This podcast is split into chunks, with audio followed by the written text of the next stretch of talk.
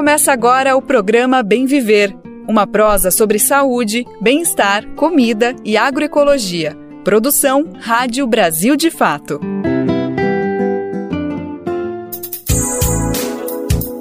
Hoje é terça-feira, dia 9 de maio de 2023. Está começando mais uma edição do nosso querido programa Bem Viver, uma produção do Brasil de Fato. Eu sou Lucas Weber e te convido para irmos juntos e juntas falar sobre saúde, alimentação, cultura, além, é óbvio, de assuntos fundamentais para entender o que está acontecendo no Brasil de hoje. Então vem comigo, vem com a gente conferir os destaques do programa de hoje. Feira Nacional da Reforma Agrária. É essa semana. Começa na quinta-feira, depois de cinco anos de espera, esse grande encontro, o maior encontro da reforma agrária no país. Vamos trazer os detalhes de tudo o que vai acontecer ao longo dos quatro dias de evento em São Paulo. Brasil no G7. Ontem, o ministro Fernando Haddad embarcou para o encontro dos sete países mais ricos do mundo, que acontece no final do mês no Japão. Vamos saber os detalhes dessa viagem hoje. Quebradeira de Coco Babaçu inaugura um centro de formação com financiamento do Fundo Amazônia. A gente vai entender que iniciativa é essa no Bem Viver de hoje. Brasil de Fato 20 anos. Apoie e lute.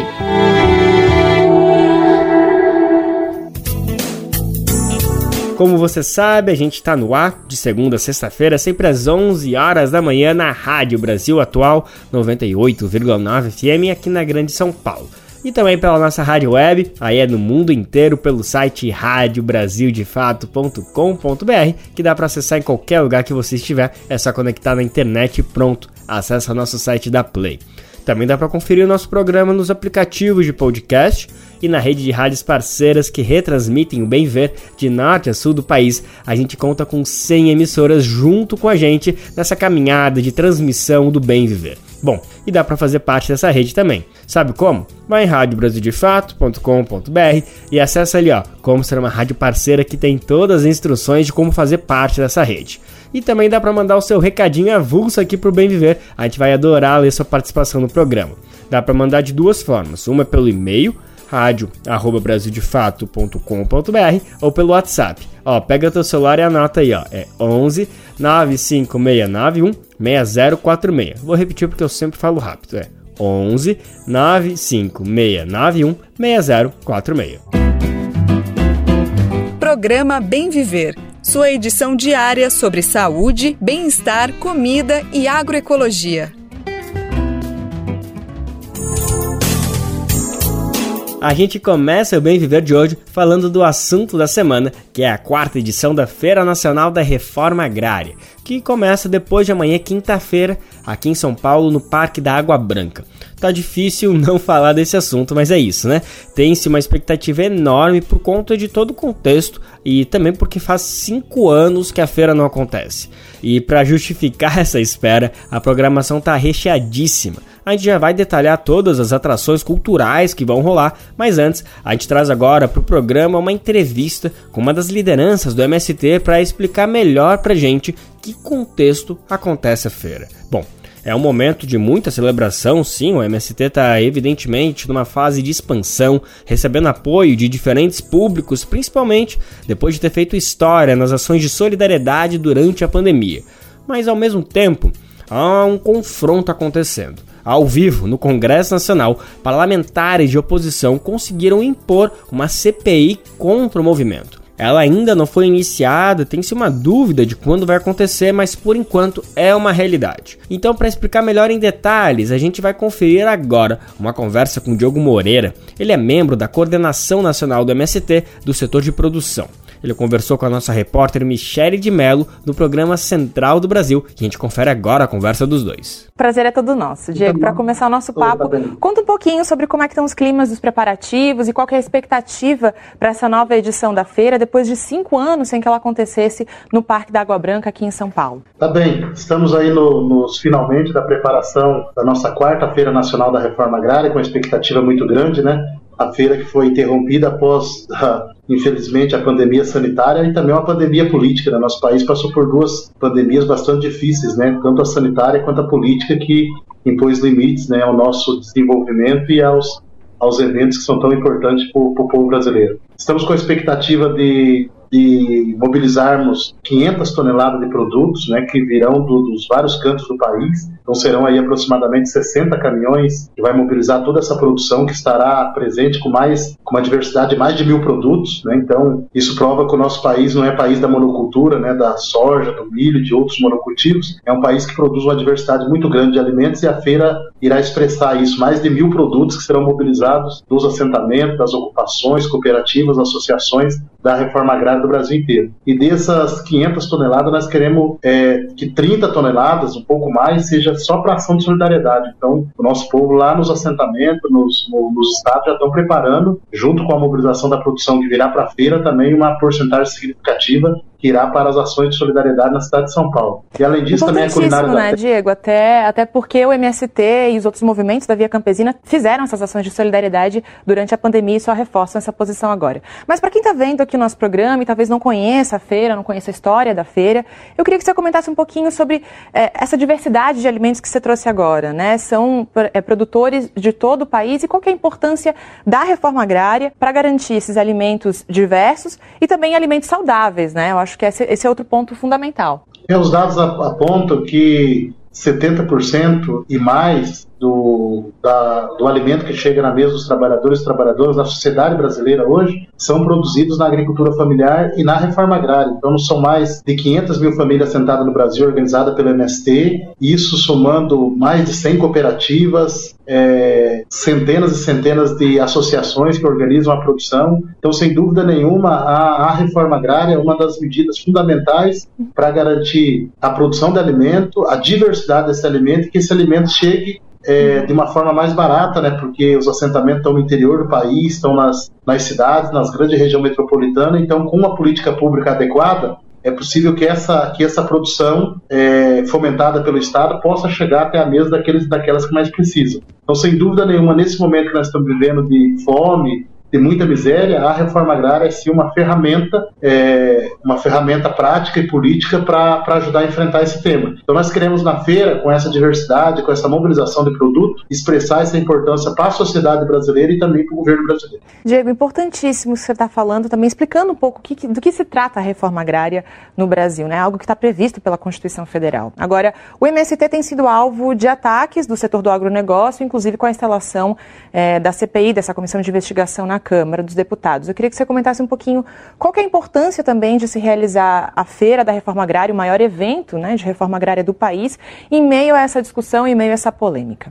É, o objetivo principal da, da CPI, como foi o caso de outras, nós vamos entrar numa quarta CPI, né? As três anteriores também sendo CPI política, ideológica, para perseguir e criminalizar o movimento, e não conseguiram. E eu tenho certeza absoluta que essa CPI, que mais uma vez é uma CPI sem objeto e sendo assim inconstitucional, ela não vai conseguir criminalizar e nem é, é impedir o avanço do movimento. E é uma CPI é, organizada e orquestrada pelo agronegócio, pela bancada ruralista, que na prática é para criar uma cortina de fumaça e esconder os crimes, né? Os crimes do, de parte do agronegócio, esse agronegócio predatório que é o crime do trabalho escravo, é o crime da grilagem, é o crime das queimadas. Então, infelizmente, mais uma vez, a bancada ruralista, que representa os interesses desse agro, agronegócio atrasado no parlamento, vai criar uma cortina de fumaça para chamar atenção, para chamar atenção para outras questões e esconder os seus crimes que precisam ser revelados. Então, o que deveria ter, na verdade, é uma CPI para investigar os crimes dessa, dessa fração do agronegócio que teima em, em explorar trabalho escravo, em explorar terra pública, em ser grandes devedores da União. Então, nós do MST vamos enfrentar essa CPI com altivez, com a dignidade que sempre enfrentamos, porque sabemos do papel que temos a cumprir na sociedade brasileira e sabemos que a sociedade brasileira está ao nosso lado e nós vamos provar mais uma vez que a saída para enfrentar esses temas, esses dilemas, entre eles a fome e o desemprego, é a reforma agrária, ao contrário do agronegócio. Como você já comentou, as pessoas vão poder conseguir alimentos de qualidade, direto dos produtores e produtoras, conversar com as pessoas, vai ter ação de solidariedade, mas também vai ter show, né? Eu queria que você comentasse um pouquinho quais são as atrações culturais e deixasse aí esse convite final para a nossa audiência. Tá bem, então nós vamos ter a culinária da terra também, vai ser um momento para nós saborearmos os sabores do Brasil, os sabores da terra, com mais de 100 pratos típicos né, das diferentes regiões do país, é, e assim também essa programação cultural vasta, né? Teremos várias apresentações, intervenções culturais de todas as regiões do país, de estados, regiões que expressam essa diversidade, né? A cultura brasileira ela se expressa a sua diversidade na produção, na culinária, mas também nessa produção cultural da arte que é muito importante. Então teremos shows regionais, né, várias atrações importantíssimas, mas teremos também momentos como é o show do Zé Cabaleiro, já no, na, na quarta-feira, né, no primeiro dia, teremos o show do, do Jorge Aragão, e várias e várias outras apresentações que com certeza vai mobilizar muita gente. E convidar todos e todas se sintam se sintam convidados e convidados a passar pelo Parque da Água Branca, é, visitar a nossa feira, visitar a culinária, participar das atrações culturais. Certamente vai ser um grande momento de, de expressão cultural do nosso país, da nossa diversidade através da reforma agrária. Então queremos reforçar o convite a todos e todas, de 11 a 14, passarem lá pelo parque, que vai ser um grande momento de, de, de, de expressão da nossa diversidade cultural, culinária e de produção. É isso mesmo, Diego. Muito obrigada. Muito obrigada por estar com a gente, pela sua presença e até uma próxima. Nós que agradecemos. Obrigado pelo espaço. A gente já conversei agora com Diego Moreira, da Coordenação Nacional do Setor de Produção do MST, para falar sobre a Feira Nacional da Reforma Agrária, que vai acontecer nos dias 11 a 14 de maio no Parque Água Branca, aqui em São Paulo. Não perde. A gente agradece mais uma vez a disponibilidade de Diogo Moreira, membro da coordenação nacional do MST no setor de produção. Ele conversou com Michele de Mello, apresentadora do Central do Brasil, e inclusive fica a dica: o Central do Brasil vai ao ar todos os dias, logo depois do Bem Viver, sempre ao meio-dia e meio na TVT, para quem é aqui de São Paulo. Quando fui na Ilha Maravilha, fui tratado como um pachá, me deram arroz de puxa, água gelada da pilha. Pronto, agora sim vamos falar da programação cultural que com certeza vai convencer muita gente de comparecer na feira. Na entrevista a gente já ouviu alguns spoilers, mas não foi nem 10% de tudo que vai rolar. Inclusive, a gente já trouxe outra agora, né? Quem é fã já reconheceu. Uma das atrações confirmadas é Chico César. Ele se apresenta no domingo, na Feira Nacional da Reforma Agrária, e tem muito, mas muito mais. São pelo menos 200 artistas que vão se apresentar por isso a gente montou uma matéria especial só para contar o que vai rolar de programação cultural na feira. E quem conta pra gente é a repórter Gabriela Moncal. A quarta edição da Feira Nacional da Reforma Agrária vai oferecer apresentações gratuitas de grandes nomes da música brasileira. Na lista estão Zé Cabaleiro, Jorge Aragão, Gabi Amarantos, Johnny Hooker, Escola de Samba Camisa Verde e Branco, Lenine, Lineker, Chico César e Mestrinho. A feira acontece entre os dias 11 e 14 de maio no Parque da Água Branca, em Perdizes, zona oeste da capital paulista. Além das atrações musicais, o evento reúne produtores e produtoras de todo o país com 500 toneladas de alimentos. As atividades começam de manhã e vão até as 8 da noite de quinta a domingo. Os visitantes poderão conferir atrações culturais e gastronômicas nos quatro dias de evento. Entre as atividades previstas estão espetáculos de teatro, de música regional e campesina, cortejos, apresentações de folia de reis, jongo e muito mais. Ao todo serão mais de 200 artistas. Encerrando cada dia de atividades, o Palco Arena vai ter atividades a partir das 6 da tarde. No primeiro dia, quinta-feira, serão realizadas diversas apresentações regionais simultâneas em palcos diferentes. A partir das seis da tarde tem Zé Cabaleiro e Alessandra Leão, com participação do Sem Terra. Na sexta, dia 12, após várias atrações desde amanhã, sobem ao palco Iago Próprio e Jorge Aragão. A agenda de sábado, dia 13 à noite, tem Gabi Amarantos e Johnny Hooker, além da Escola de Samba Paulistana Camisa Verde e Branco. Antes, a dupla Cacique e Pajé, seguidos do grupo Baobá, Clarianas e Canções de Luta. O encerramento, no domingo, dia 14, acontecerá a partir da uma e meia da tarde, com Samba de Origem, Pastoras do Rosário e Pereira da Viola. À noite, Lenine, Larissa Luz, Lineker, Alzira Espíndola, Tulipa Ruiz, Chico César e Mestrinho. Outra atração à parte é a festa gastronômica. Alimentação saudável que faz parte de uma cadeia produtiva com responsabilidade ambiental e social é um dos pontos fortes da feira. As mais de 30 cozinhas instaladas vão oferecer quase 100 pratos que representam as culinárias de todas as grandes regiões brasileiras. A Feira Nacional é o principal evento do país para comercialização dos produtos da reforma agrária. Mais de 1.500 itens estarão sendo vendidos, oriundos de mais de 1.200 cidades do país. A edição desse ano marca o início das celebrações dos 40 anos do MST, o Movimento dos Trabalhadores Rurais Sem Terra. A feira estreou em 2016. De São Paulo, da Rádio Brasil de Fato, com informações da redação, locução Gabriela Moncal. No finalzinho da semana passada, todo mundo acompanhou que o governo do Reino Unido anunciou um aporte de 500 milhões de reais para o Fundo Amazônia. O comunicado aconteceu durante a visita do presidente Lula à região para participar da coroação do rei Charles III, que aconteceu no último sábado pela manhã.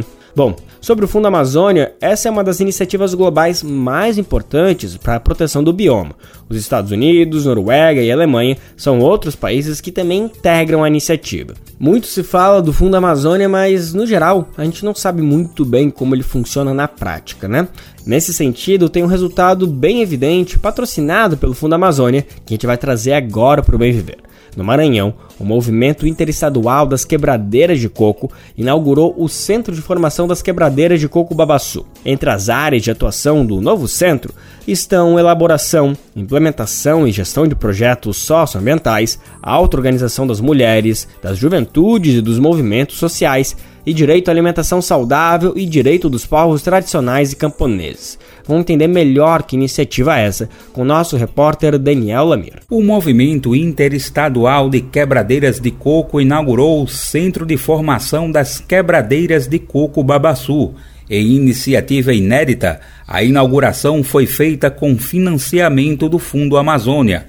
O objetivo é atender mulheres adultas e jovens com especial atenção para quilombolas indígenas, agroextrativistas e jovens residentes nas comunidades tradicionais. O centro de formação vai atender quebradeiras que vivem em todos os estados com a atuação do movimento. São eles Maranhão, Pará, Piauí e Tocantins. A primeira turma terá 30 participantes com idades de 29 a 70 anos. A segunda terá 30 jovens, de 17 a 28 anos. O lançamento da iniciativa foi formalizado no último dia 2, em São Luís, no Maranhão, onde serão realizadas as aulas presenciais. No total, os cursos terão 300 horas aula de formação, sendo 96 horas nas comunidades locais e outras 24 em intercâmbios em regionais do movimento. Entre as áreas de atuação do novo centro está a elaboração, implementação e gestão de projetos socioambientais também consta a auto-organização das mulheres, das juventudes, movimentos sociais e do movimento interestadual das quebradeiras de coco. Outras áreas são direito à alimentação saudável e direitos dos povos tradicionais e camponeses. O financiamento do Fundo Amazônia tem gerência do BNDES e o Centro de Formação faz parte do projeto Floresta de Babaçu em Pé mais de 300 mil mulheres são apoiadas pelo movimento interestadual das quebradeiras de coco nos quatro estados de atuação. O movimento atua para representar as trabalhadoras e garantir suporte em demandas políticas e sociais, incluindo a luta por território. O movimento também tem apoio do MST, do Recife da Rádio Brasil de Fato, com informações do movimento interestadual das quebradeiras de coco. Locução Daniel Lamir. Também no finalzinho da semana passada, veio o primeiro resultado positivo consolidado do governo Lula sobre o desmatamento. Segundo dados do INPE, o Instituto Nacional de Pesquisas Espaciais, houve queda de 40% na derrubada de árvores na Amazônia. Isso comparado ao período de janeiro a abril desse ano com o do ano passado já é um super resultado, mas os números não tiveram a queda que o país inteiro espera e também precisa ver. Ao mesmo tempo, tem outros números que vem mostrando como sim, a gestão Lula está empenhada no combate a crimes ambientais. Olha só, o atual governo aplicou 121 multas em garimpos ilegais em todo o país.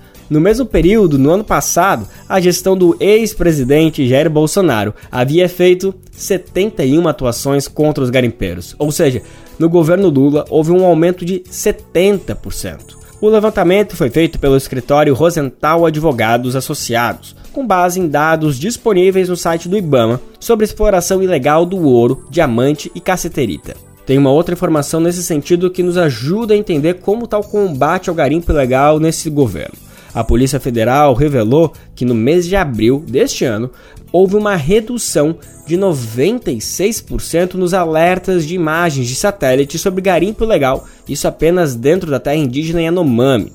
Isso também em comparação com o mesmo período do ano passado. Olha só, em abril de 2022 foram registrados 444 alertas e nesse ano, em 2023, apenas 18 no mesmo período.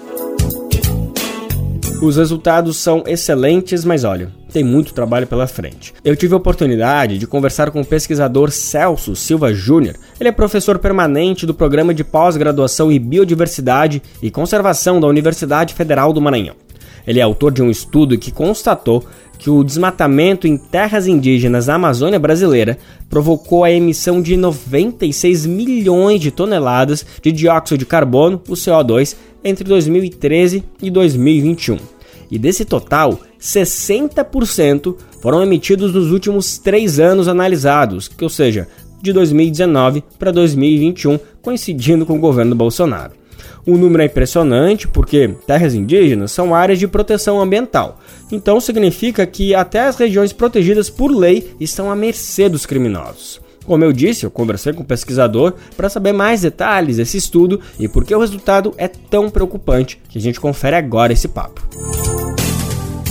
Antes de tudo, professor Celso, eu quero te agradecer. Obrigado pela tua disponibilidade. Vai ser um prazer falar contigo sobre esse assunto tão pertinente. Obrigado, viu, professor? De nada, eu que agradeço. Maravilha. Professor, eu quero falar algo sobre esse estudo que vocês publicaram. Ele traz como o desmatamento em terras indígenas provocou a emissão de 96 milhões de toneladas de CO2. Mesmo que não é muito da área, que não entende muito dessas dinâmicas dos ares poluentes, consegue perceber que se trata de um número extremamente expressivo, principalmente porque vem dessa área de terras indígenas, que a gente sabe que é um território de proteção ambiental e que, por geral, é muito bem cuidado, é muito bem protegido pela população que vive nele. Então, sem dúvida, causa um espanto. Eu queria primeiro te ouvir um pouquinho mais sobre esse, esse estudo, sobre essa conclusão que vocês chegaram, e se também espantou vocês, pesquisadores, se também é um número que não é coerente, não é condizente com a realidade, com as expectativas, professor. Não, exatamente como você falou, né? Também foi uma surpresa, né, para gente quando a gente chegou a esse número, né? Porque como são áreas de proteção ambiental, né, como você muito bem disse, a gente espera que não tenha nenhum tipo de, de emissão né, de carbono. Essas áreas, justamente, elas servem para a gente evitar essas emissões de carbono para a atmosfera que acabam aí agravando as mudanças climáticas. Professor, logo nessa começo de entrevista, eu queria que o senhor comentasse algo que é os, uh, essa expressão sequestro de carbono. Você pode explicar para a gente o que, que significa sequestro de carbono, que daí eu acho que a gente pode avançar um pouquinho, por que, que essa informação deixa a situação tão uh, sem sentido? É, na verdade, o sequestro de carbono é o processo, né, a, a floresta, né, as árvores, toda a vegetação, quando ela faz a fotossíntese, ela acaba absorvendo esse CO2 da atmosfera e transforma isso em, em tecidos, né, que vão né, formar ali as folhas, galhos, os, os troncos né, da, das árvores, e ele fica estocado ali. Ele é importante justamente por isso. Né, como hoje a gente está aí já sentindo é, os efeitos das mudanças climáticas, né, se a gente tem essas florestas é, removendo né, esse carbono da atmosfera, a gente consegue aí melhorar um pouco né, sobre esse superaquecimento né, da Terra. Perfeito. Professor, e esses dados que vocês escolheram sobre a emissão de CO2 já significa que talvez essas áreas protegidas estejam mais emitindo CO2 do que recebendo e fazendo essa conversão, ou é precipitado para falar a respeito?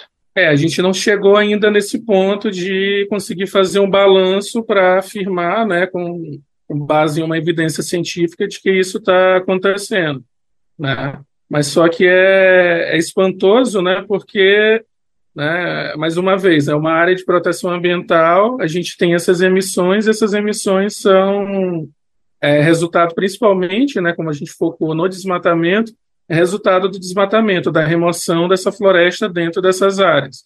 E aí a gente tem diversos causadores, né, dentre eles a, a exploração madeireira mesmo, né, e também a exploração da né, mineral que acaba liber, é, levando né, a abertura dessas áreas, né, tendo que desmatar para poder fazer essa exploração.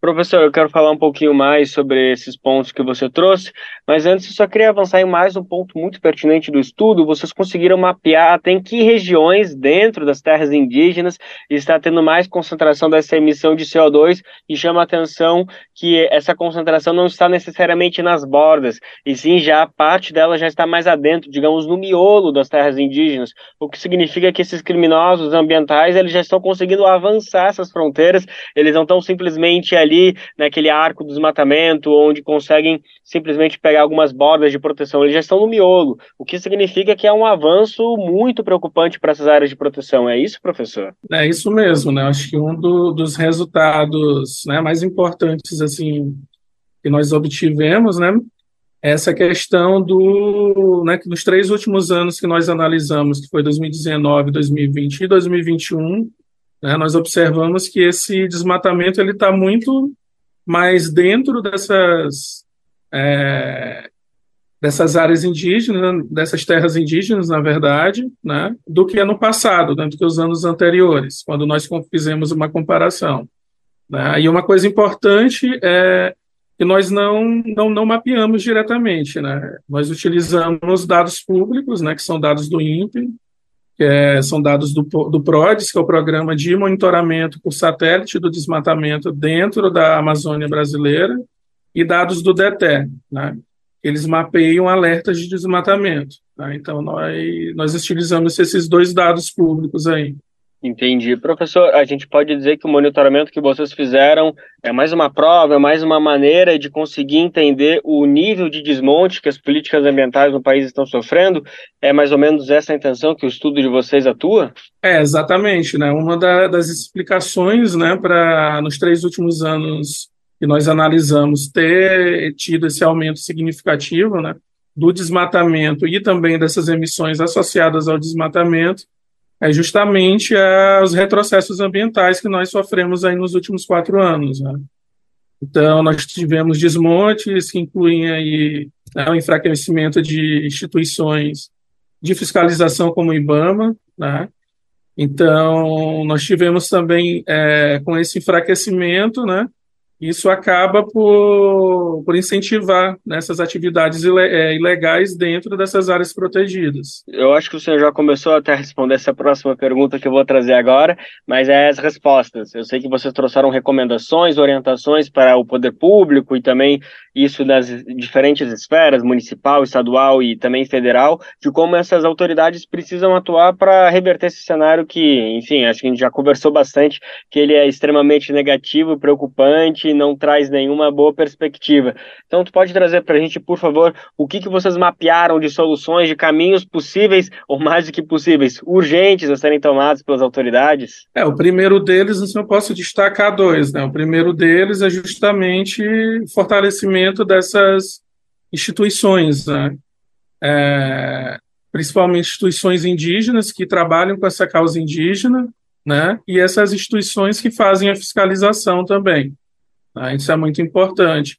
E outra coisa, né, que até o governo atual é, colocou agora para consulta pública, né, que é a reativação, né, na verdade, ativação de uma nova etapa do PPCDAN, né, que é o plano, agora é um plano para todos os biomas, né, de combate ao desmatamento. Né? Então, o país precisa ter um plano, precisa ter uma, uma política bem definida para é, conseguir né, combater o desmatamento, como já ocorreu no passado. Tá? Depois de um pico histórico que a gente teve em 2004, né, o PPC-DAN ele foi uma ferramenta importante para conseguir reduzir né, esse desmatamento, principalmente na região amazônica. Né? E o, Brasil ele se tornou exemplo né, para todo mundo né, quando ele conseguiu esse feito.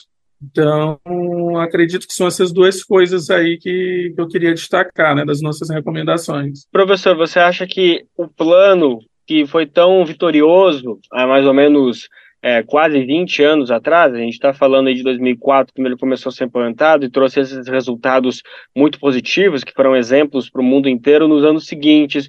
A mera reprodução desse plano nos dias de hoje ele traria efeitos positivos ou realmente é necessário essa, esse processo de consulta, reavaliação, readiagnóstico do plano? É, queria entender um pouquinho do que, que precisa ser atualizado nesse plano para ele também ser efetivo, assim como foi há quase 20 anos. É, muito importante, né? Esse, esse processo de consulta pública né, é importante porque dentro de 20 anos muito, muitas coisas mudaram, né? os padrões de desmatamento mudaram, e a gente teve também aí muitas descobertas né, nesse meio tempo.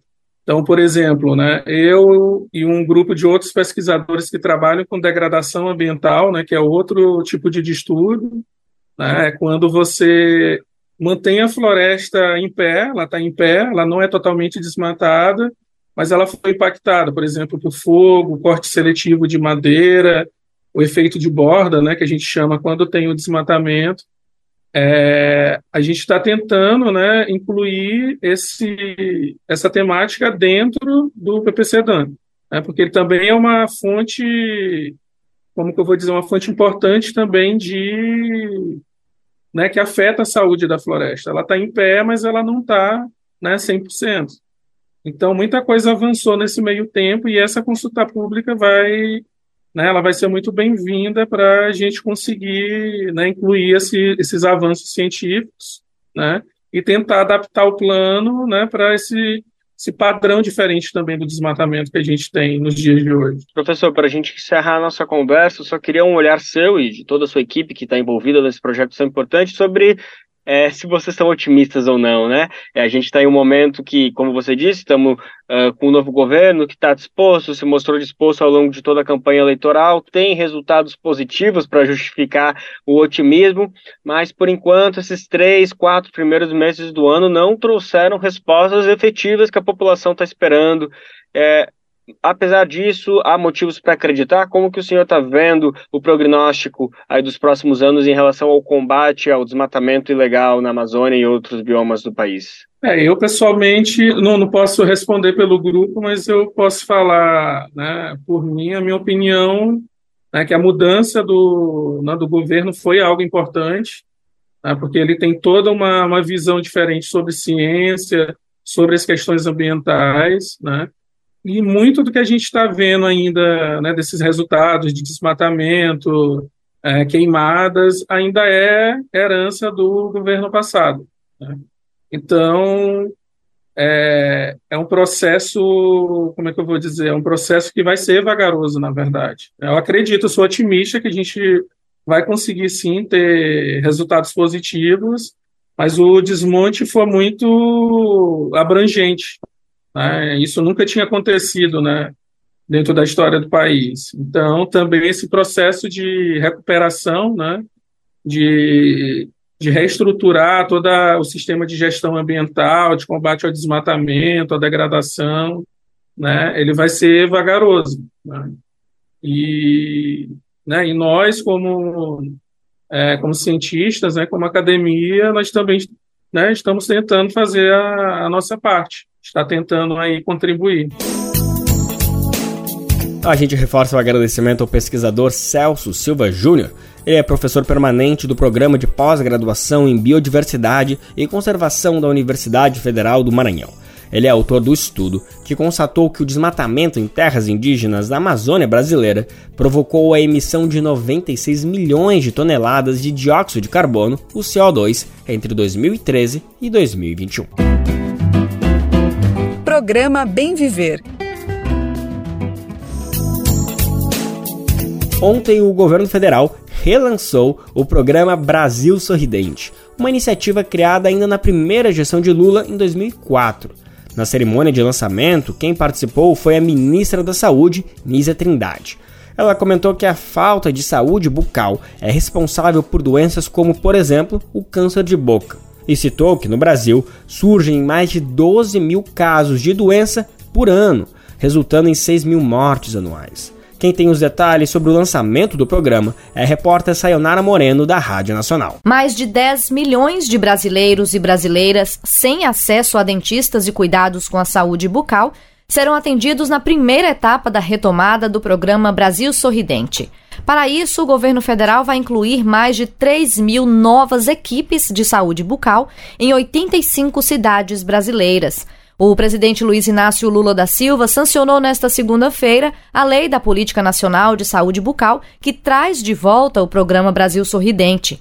Durante a cerimônia no Palácio do Planalto, em Brasília, Lula defendeu a educação e assistência bucal dentro das escolas. Se não houver esse processo de educação, de investimento para melhorar essas coisas, não adianta. Os programas muitas vezes não valem a pena se as pessoas não estiverem educadas. É por isso que eu disse para a ministra Nízia que eu quero que esse programa garanta dentista para ir na sala de aula ver todas as crianças de uma escola. Tem que ver se a criança precisa de um tratamento e educar essa criança a partir da escola, para que a gente possa, daqui a 20 ou 30 anos, sonhar em ter uma sociedade em que as pessoas possam comer carne, possam comer castanha, possam sorrir, podem arrumar até namorado ou namorada. Criado em 2004, o programa quer levar atendimento odontológico a regiões onde há pouca ou nenhuma assistência. A expectativa é atender mais de 110 milhões de pessoas em todo o país. Segundo a ministra da Saúde, Nízia Trindade, a falta de saúde bucal é responsável por doenças como o câncer de boca.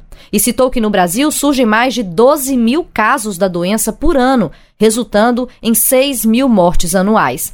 A ministra atribui a falta de assistência à desigualdade social. Os indicadores de saúde bucal revelam ainda as desigualdades existentes no país e na população negra e na indígena que encontramos os piores quadros, refletindo o que acontece em toda a sociedade. Por essa razão, essa agenda integra a Política Nacional da Saúde da População Negra, também a Secretaria de Saúde Indígena, está fazendo um estudo para recompor as equipes equipes de saúde indígena em todos os nossos distritos sanitários indígenas. Além das novas equipes anunciadas, o Ministério da Saúde também habilitou 19 novos centros de especialidades odontológicas e 10 novas unidades móveis. O investimento é superior a 136 milhões de reais para estruturar o programa que prevê acesso universal, igualitário e o acompanhamento aos serviços de saúde bucal e inclui esses serviços definitivamente no SUS. Da Rádio Nacional em Brasília, Sayonara Moreno.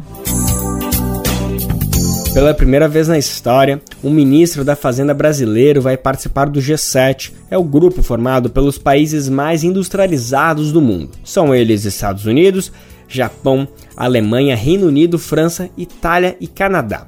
O ministro da Fazenda brasileiro, Fernando Haddad, embarcou ontem à noite para o Japão em busca de relações mais próximas com os membros do G7 e os países convidados. A cúpula do G7 vai ser na cidade japonesa de Hiroshima, entre os dias 19 e 21 de maio. Então daqui a pouquinho, no final do mês, né? O encontro de ministros da área econômica vai acontecer na cidade de Niigata, onde Haddad vai se reunir com a secretária de Tesouro dos Estados Unidos, Janet Yellen, e eles vão falar sobre a reforma do Banco Mundial. Também são previstas quatro reuniões bilaterais entre Haddad e ministros do G7, como o Japão e Índia.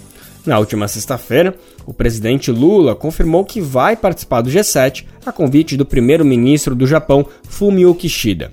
Em mensagem oficial sobre a presidência japonesa no G7, este ano Kishida disse que quer debater na cúpula assuntos como a economia global, energia, segurança alimentar, guerra na Ucrânia, desarmamento nuclear, mudanças climáticas, saúde e desenvolvimento.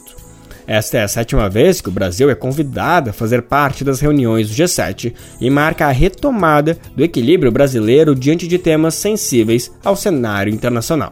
Quem trouxe essas informações pra gente foi a repórter Sayonara Moreno, da Rádio Nacional.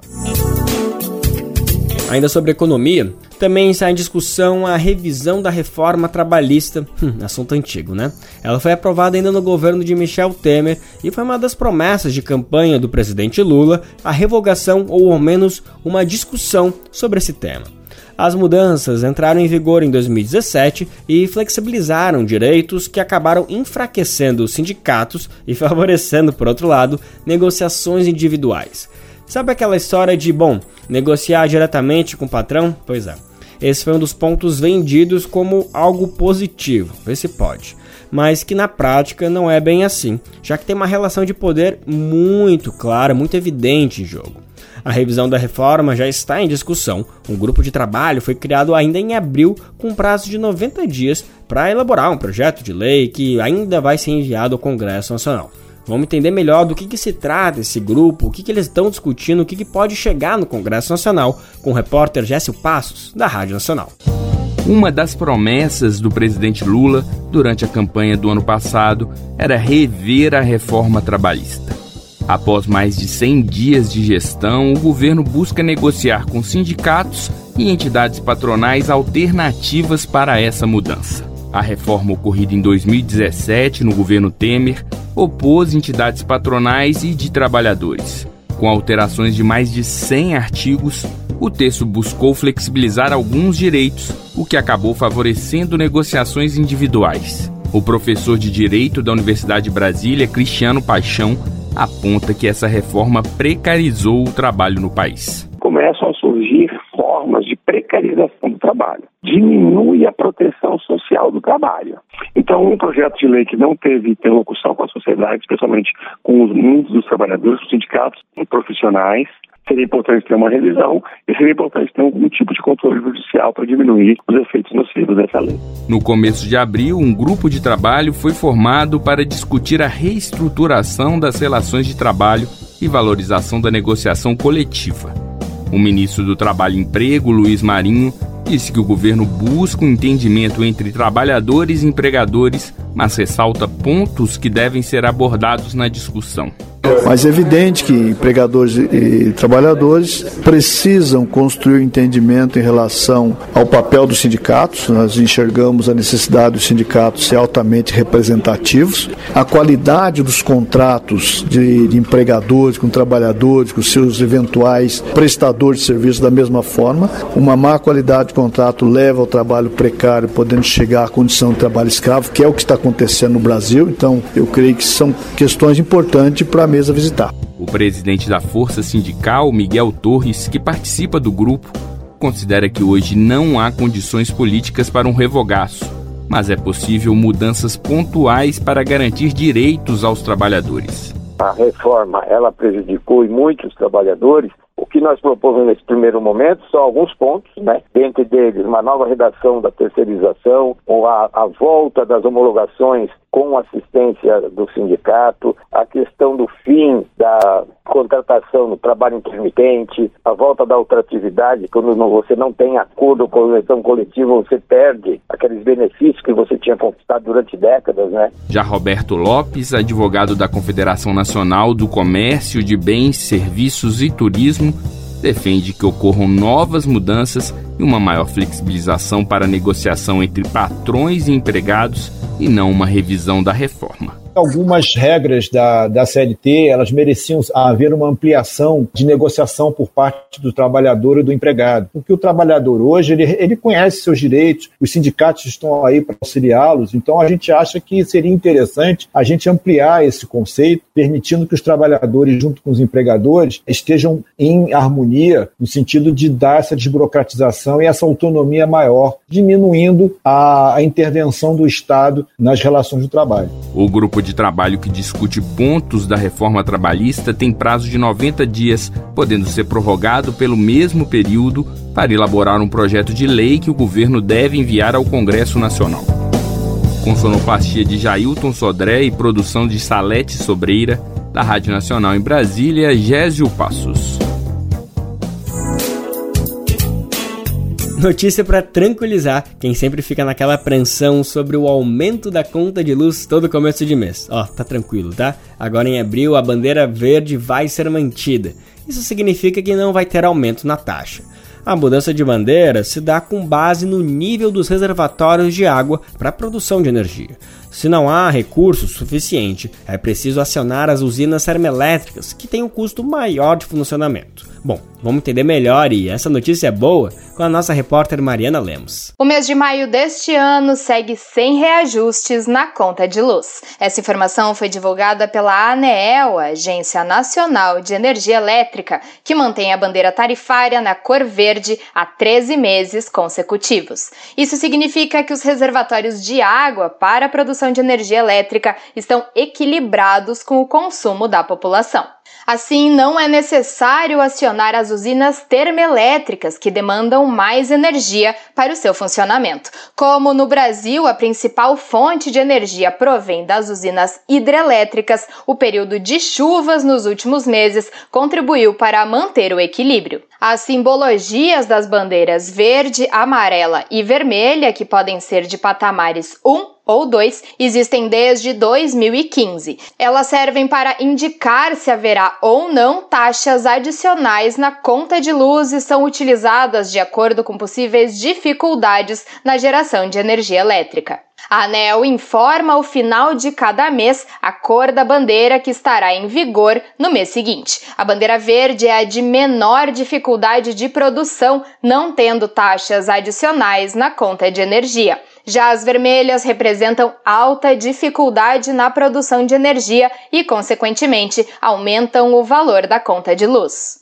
De acordo com a ANEEL, que realiza mensalmente o monitoramento, é bastante provável que grande parte do ano de 2023 se mantenha na bandeira verde. Segundo dados divulgados pelo Operador Nacional do Sistema Elétrico, os reservatórios das usinas hidrelétricas do país estão cheios. Assim, a previsão é que a oferta de energia elétrica com bandeira verde se mantenha inclusive durante o período de secas. De São Paulo, da Rádio Brasil de fato, Mariana Lemos.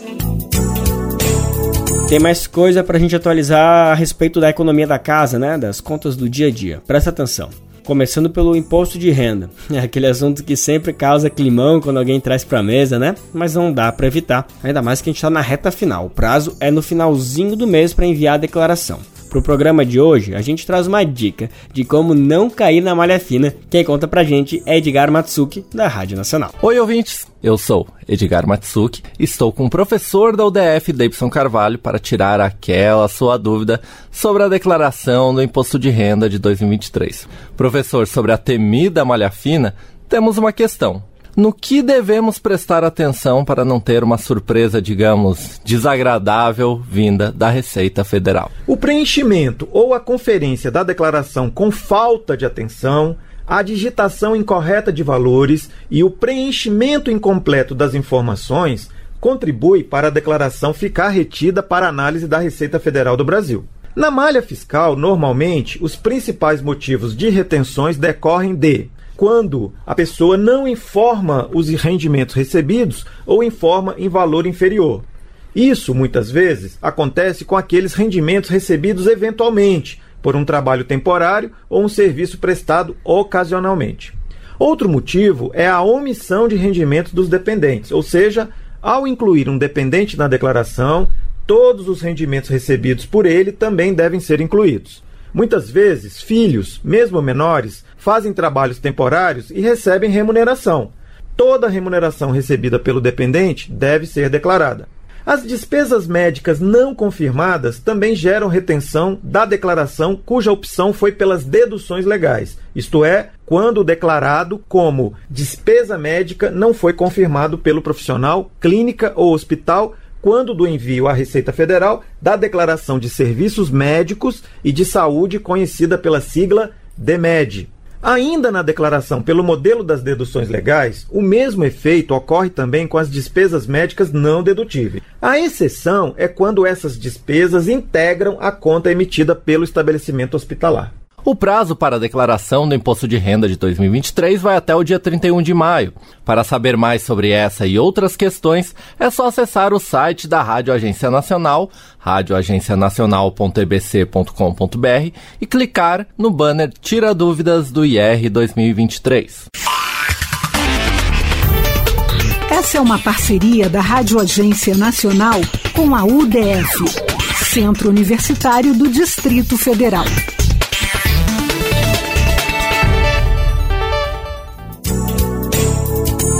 Agora o aviso é para quem é MEI. Tem muita gente, né, que tem se virado nessa modalidade que auxilia muito para quem atua como freelancer. Bom, se é o seu caso, se liga. A partir desse mês está rolando um aumento no valor da contribuição.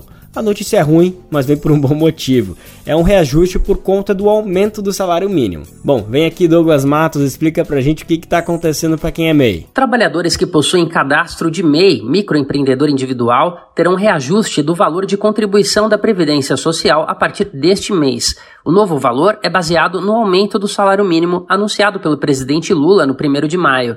Como o salário mínimo passou de R$ 1.302 para R$ 1.320, a contribuição, que é proporcional a 5% do salário, passa então de R$ 65,10 para R$ 66. No caso dos MEI caminhoneiros, que contribuem com 12% do salário mínimo com a Previdência, o valor passa de R$ 156,24 para R$ 158,40. A guia de pagamento com vencimento no dia 20 de maio ainda calcula valores antes do reajuste, ou seja, os novos só serão cobrados a partir do boleto com vencimento no mês de junho. Ao emitir o documento de arrecadação do Simples Nacional, o DAS, o trabalhador pode conferir o cálculo e a aplicação do novo valor. Os trabalhadores com MEI que exercem atividades sujeitas ao ICMS, o imposto que incide sobre o comércio e a indústria, deverão pagar um real a mais sobre o valor da contribuição previdenciária. Aqueles que exercem atividades onde se aplica o imposto relacionado à prestação de serviços, o ISS, deverão pagar mais R$ reais.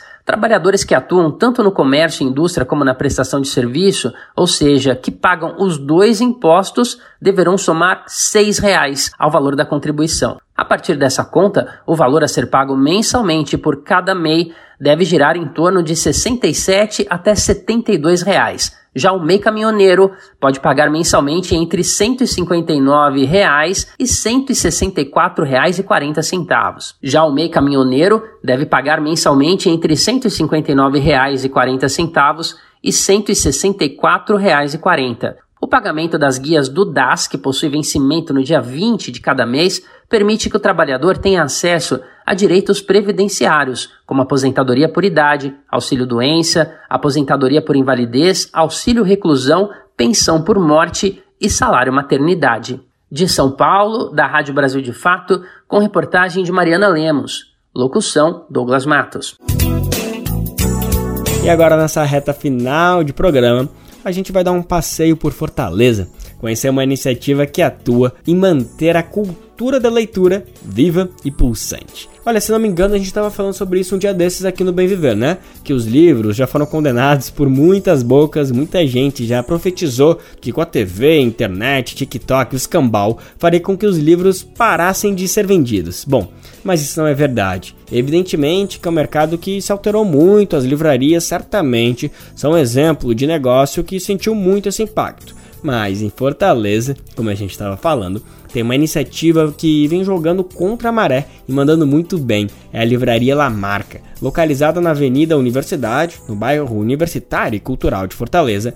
A livraria é uma referência, é um ponto de parada obrigatória, seja para buscar um livro, tomar um café ou trocar uma ideia sobre como as coisas vão por aí. Vamos entrar então na La Marca agora, no Mosaico Cultural de hoje, na locução de Camila Lima.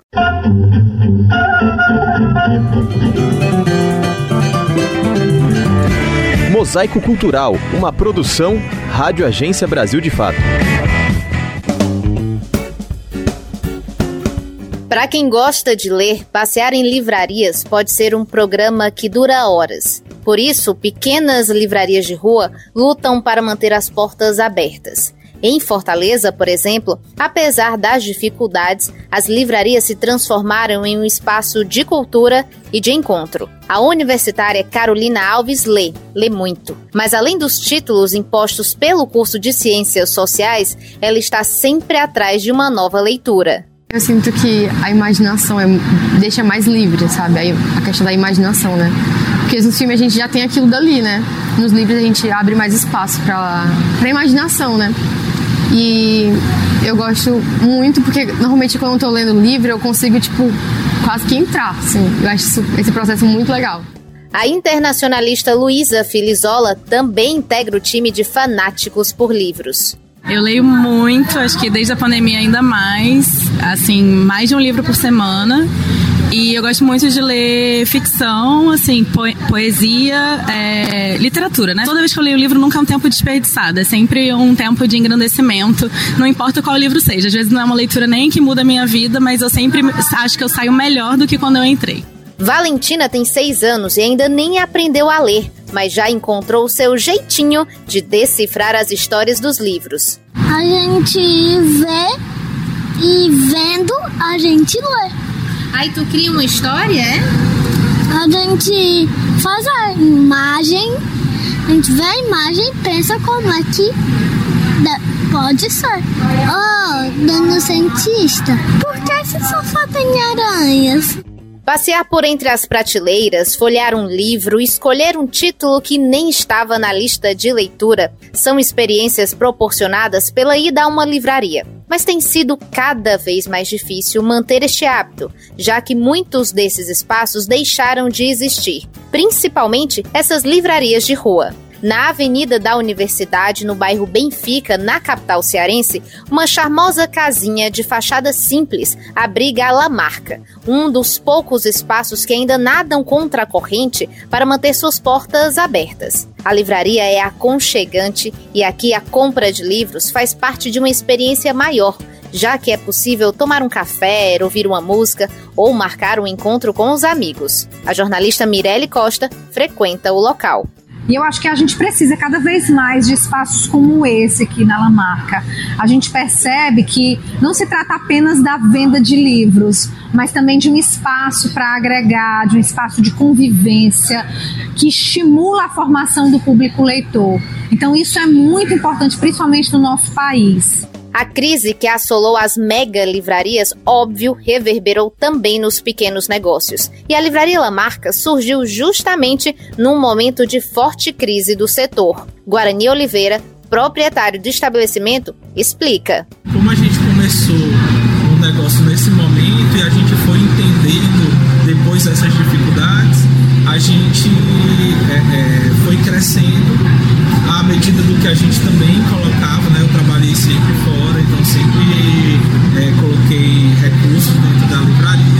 e a gente foi sempre jogando xadrez com as contas, né?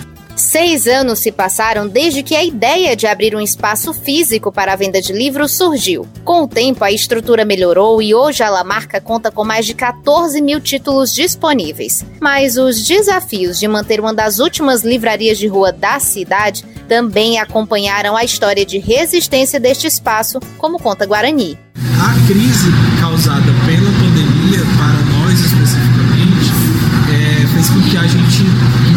conseguisse manter a regularidade da, das editoras e da reposição dos livros com os lançamentos.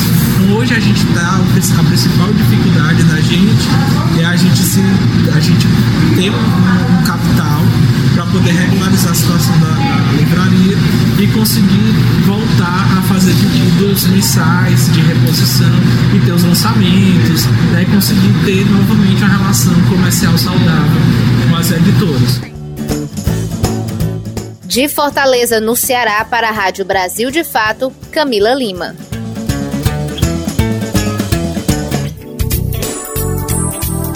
Lembrando que esse material tá são e salvo lá no nosso site. É só em radiobrasildefato.com.br. Desce até o final da página, procura por ali o Mosaico Cultural, clica e faz a festa. Este amor me envenena, mas todo amor sempre vale a pena. E para encerrar o Bem Viver de hoje, a gente lembra do aniversariante do dia, Ney Lopes o sambista de Irajá, está completando 71 anos de vida e de muito sucesso. A gente está ouvindo agora um dos grandes clássicos dele, Gostoso Veneno, que faz parte do álbum A Arte Negra de Ney Lopes e Wilson Moreira. E assim a gente encerra o Bem Viver de hoje. Lembrando que amanhã tem mais. Quem vai estar tá por aqui comandando essa prosa diária é meu parceiro Daniel Amir. Eu tô de volta na quinta-feira também com uma edição inédita do programa. Água da fonte bebida na palma da mão. O Bem Viver vai ao ar a partir das 11 horas da manhã na Rádio Brasil Atual 98,9 FM na Grande São Paulo ou no site radiobrasildefato.com.br. Lembrando que o Bem Viver vai ao ar em diversas rádios pelo país, diversas emissoras retransmitem o nosso programa e a lista completa você encontra no nosso site, na matéria de divulgação diária do programa.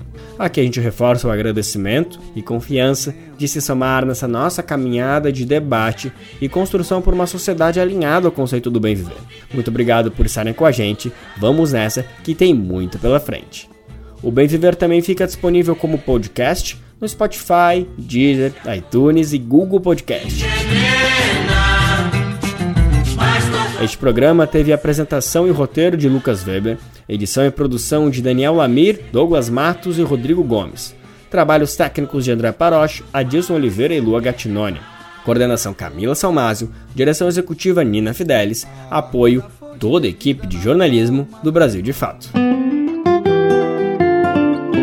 Você ouviu o programa Bem Viver, uma prosa sobre saúde, bem-estar, comida e agroecologia. Produção Rádio Brasil de Fato.